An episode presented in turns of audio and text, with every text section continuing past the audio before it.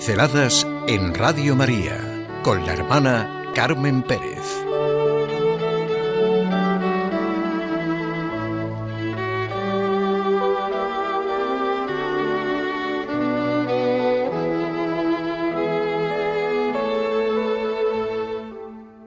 Esto sí que es una fiesta. Sí, sí, esto sí que es una fiesta, la fiesta de todos los santos. Yanquiton describía a los santos como los colores del espectro en relación con la luz, porque con tonalidades y acentos propios, cada uno de ellos refleja la luz de la santidad de Dios. Y Urfón Baltasar decía que los santos constituyen el comentario más importante del Evangelio, su actualización en el día a día, y por tanto representan para nosotros una vida real de acceso a Jesús. La gran fiesta de la que trato es la de toda la familia cristiana, de los santos conocidos y de los desconocidos, la fiesta de todo lo bueno que se ha hecho y vivido en el mundo, la fiesta de todos los encuentros que los hombres han tenido con Jesucristo, la fiesta más positiva y alegre en la que puede pensarse desde el punto de vista de la contribución del hombre al verdadero servicio de la historia de la humanidad. Ellos, los santos, muestran que el cristianismo no es teoría, ideología, utopía o buenas intenciones, sino vida y testimonio de personas realizadas. Los santos son los que hacen el cristianismo vida y realidad. Muestran que el cristianismo realiza a la persona y hace que las personas vivan su plenitud. Esto sí que es una fiesta, porque celebramos la vida de los que creen y confían realmente en Cristo y por eso tuvieron y tienen el corazón grande para amar sin excepción. Es la fiesta de la comunión de los santos, la fiesta que expresa de manera gráfica la redención de Cristo, lo que es la Iglesia. Sabemos que la Iglesia primitiva Santos era el término favorito de San Pablo para dirigirse a los componentes de las comunidades cristianas. Él escribía sus cartas a los santos de Éfeso, a los santos que se encuentran en toda Acaya. La palabra santo deriva del latín y describe a la persona cristiana incorporada a Cristo por el bautismo y es morada del Espíritu Santo.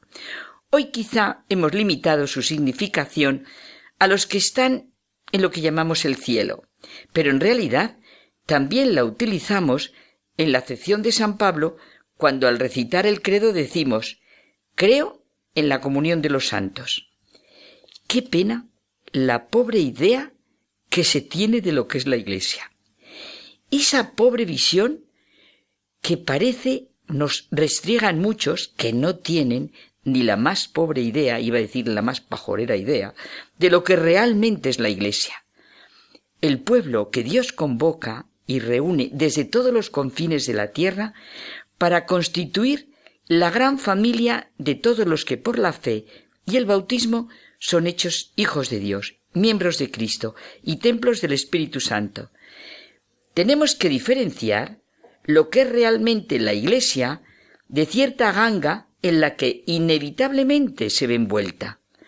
Los católicos tenemos una misión clarísima, vivir y transmitir a nuestro tiempo lo que es realmente esta común unión la Iglesia de Cristo, la fiesta de todos los santos, es la expresión de una realidad. Esto es lo que constituye la esencia de nuestra fe, la revelación de lo que es Dios y de lo que somos nosotros.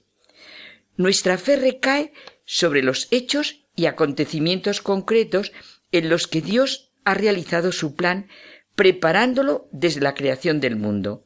Antiguo Testamento, realizándolo en los misterios de Cristo, en su encarnación virginal, en su pasión y su resurrección, en su ascensión, continuándolo en la Iglesia, en la que a partir de Pentecostés el Espíritu sigue actuando mediante los sacramentos en el corazón de todos los creyentes, de todos los santos, diría San Pablo.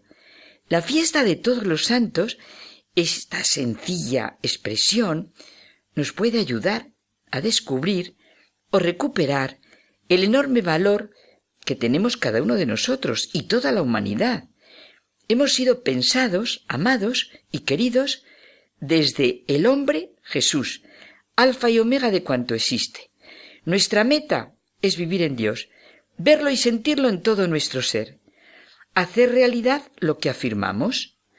Jesús, el Hijo de Dios, es el amor que nos planifica, la verdad que nos hace caminar en libertad, la belleza que llena nuestro corazón y todos nuestros anhelos, y la bondad que hace buenos cada una de nuestras obras y de nuestros momentos. Todo esto no son palabras, ni cosas abstractas, se hace realidad en cada uno que quiera, en las circunstancias concretas que vive. No es creación de nuestros deseos de felicidad.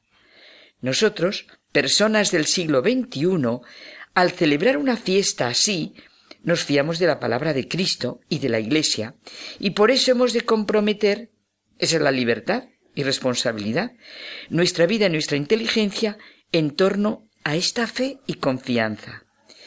Todo está centrado en torno a la respuesta que damos a la pregunta.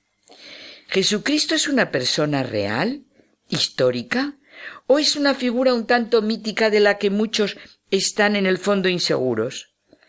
La paradoja cristiana consiste en que lo divino se realiza en el seno mismo de lo humano, de todo lo humano. El cristianismo no es algo para colocarse a medio camino entre el mundo de Dios y el mundo del hombre. ¡Qué barbaridad! Es verdad divina y al mismo tiempo verdad humana, presencia de Dios en el seno de nuestra humanidad. No existe un mito en todo el Evangelio, como no existe un mito en toda la Iglesia. Lo que existe es Dios, que actúa y está presente en el seno de la realidad humana. Y por eso existen nuestras luces y nuestras sombras. Esto sí que es una fiesta, la fiesta de todos los santos.